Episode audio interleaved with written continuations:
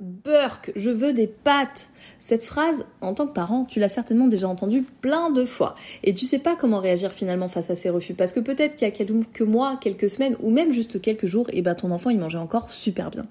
Alors j'ai une très bonne nouvelle pour toi. Parce qu'aujourd'hui, accompagné de Manon qui est orthophoniste, on a décidé d'unir nos forces pour vous aider, ton enfant et toi, à retrouver le plaisir de manger en famille et surtout de manger varié. On a créé un pack avec 20 modules vidéo à consommer quand tu en as besoin et surtout parce qu'on est maman aussi quand tu as le temps. Ce pack, il va te permettre quoi? Il va te permettre de décrypter le comportement de ton enfant face à son assiette, de mettre en place un véritable plan d'action pour l'aider à découvrir de nouveaux aliments avec plaisir de lui donner l'eau à la bouche grâce à des recettes saines spécialement conçues pour les enfants, et de transformer ainsi chaque repas en un véritable moment de plaisir, de fun et de découverte. Ce pack, il est disponible seulement pendant une semaine. Il disparaîtra le 17 mars. Nous sommes vraiment convaincus que c'est une véritable trousse de secours qui t'apportera une vision et des solutions à 360 degrés pour aider ton enfant à découvrir le plaisir d'une alimentation variée. Alors n'hésite pas, on t'a mis toutes les infos dans la légende de cet épisode et si tu as des questions, n'hésite pas à nous écrire un petit message. Je te laisse écouter ton épisode et je te dis à très bientôt.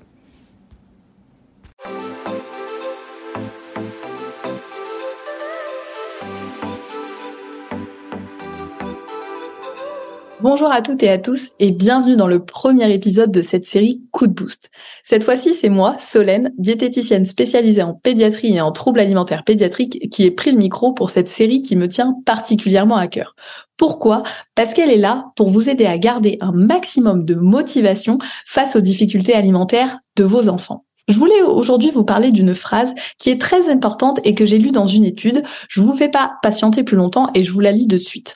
50% des préférences alimentaires de nos enfants sont reliées aux facteurs biologiques tels que la préférence pour le goût sucré et l'évitement du goût amer. Bon, jusque-là vous dites OK, en quoi ça nous aide? Et c'est la deuxième partie de la phrase finalement qui m'intéresse. 50% des préférences alimentaires des enfants sont issues de leur expérience avec les aliments et de ce qui leur est familier. Ça veut dire qu'il y a 50% sur lequel nous, en tant que parents, nous pouvons agir. Et je tiens à vous le dire parce que quelquefois on peut être un petit peu désemparé, on peut avoir envie d'abandonner, se dire mais ça sert à rien, j'y arriverai jamais. Et cette phrase, elle est là pour vous dire que si, croyez-moi, nous pouvons agir. Alors, dans cette phrase, il y a deux mots qui sont particulièrement importants et sur lesquels je voudrais rebondir et qui vont, j'espère, vous apporter un petit peu des clés. Le premier mot, c'est le mot expérience, sont issus de leur expérience avec les aliments. Pourquoi? Parce que aujourd'hui, on a beaucoup de recommandations nutritionnelles sur l'alimentation des enfants et c'est une très bonne nouvelle, tant mieux.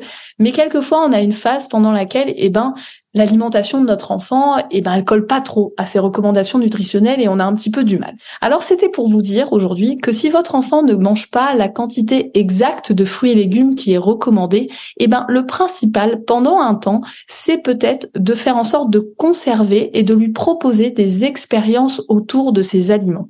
Ça veut surtout dire qu'il y a mille façons de découvrir un aliment. Il y a mille façons d'apprendre à aimer, pourquoi pas, un aliment, et qu'on peut être exposé à un aliment sans forcément l'ingérer et l'avaler à tout prix. On peut faire une tour de légumes, on peut euh, l'écraser, on peut les comparer, on peut les trier, on peut bien sûr les cuisiner, on peut aller les chercher au marché, on peut lire des livres, on peut apprendre comment ils se cultivent, on peut, si vous avez la chance d'avoir un jardin, les cultiver. Bref, vous m'avez compris, il y a plein de choses à faire. Et en fait, ces expériences, elles sont très importantes, surtout pendant cette phase de zone de turbulence que vous pouvez rencontrer. Elles sont très importantes et elles doivent rester au maximum le plus positif possible. Le deuxième mot qui est important, c'est le mot familier. Pourquoi? Parce qu'en fait, et on l'a tous fait.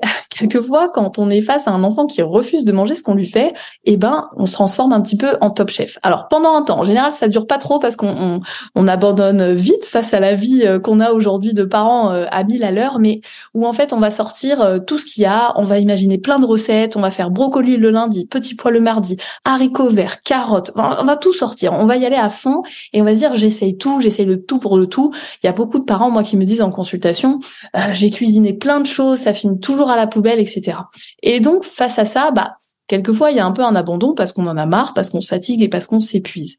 Mais surtout, ce mot familier, il est important. Pourquoi? Parce que quelquefois, l'enfant, il est dans une phase où finalement, il a besoin de régularité et il a besoin d'avoir le temps, et ça c'est important, d'avoir le temps de se familiariser. Ça veut dire qu'on peut très bien déterminer que pendant deux semaines, deux à trois semaines, eh ben, on va choisir quelques aliments stratégiques un aliment stratégique, ça peut être un aliment qu'on choisit parce que le groupe alimentaire n'est pas du tout représenté dans le panel alimentaire de l'enfant. Donc par exemple, je choisis un légume parce que mon enfant n'en mange aucun, je choisis un fromage parce que mon enfant consomme très peu de produits laitiers, par exemple, et on va mettre l'accent pendant deux à trois semaines sur cet aliment. Alors, mettre l'accent sur un aliment, on est bien d'accord. On va pas lui faire matin, midi, soir goûter parce que le pauvre, il va s'en lasser. On s'en lasserait tous, c'est normal. Mais vous voyez l'idée, en fait. Il faut laisser le temps à nos enfants de se familiariser avec l'aliment.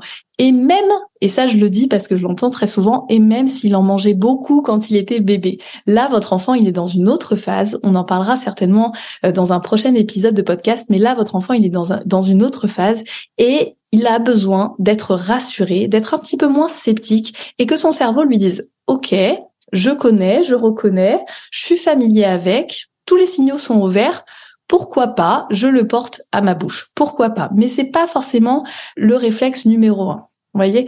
Donc ces deux mots, ils sont très importants. C'est le mot expérience et le mot familier. Je redis la phrase parce qu'elle est importante pour finir ce petit coup de boost. 50% des préférences alimentaires des enfants sont issues de leur expérience avec les aliments et de ce qui leur est familier.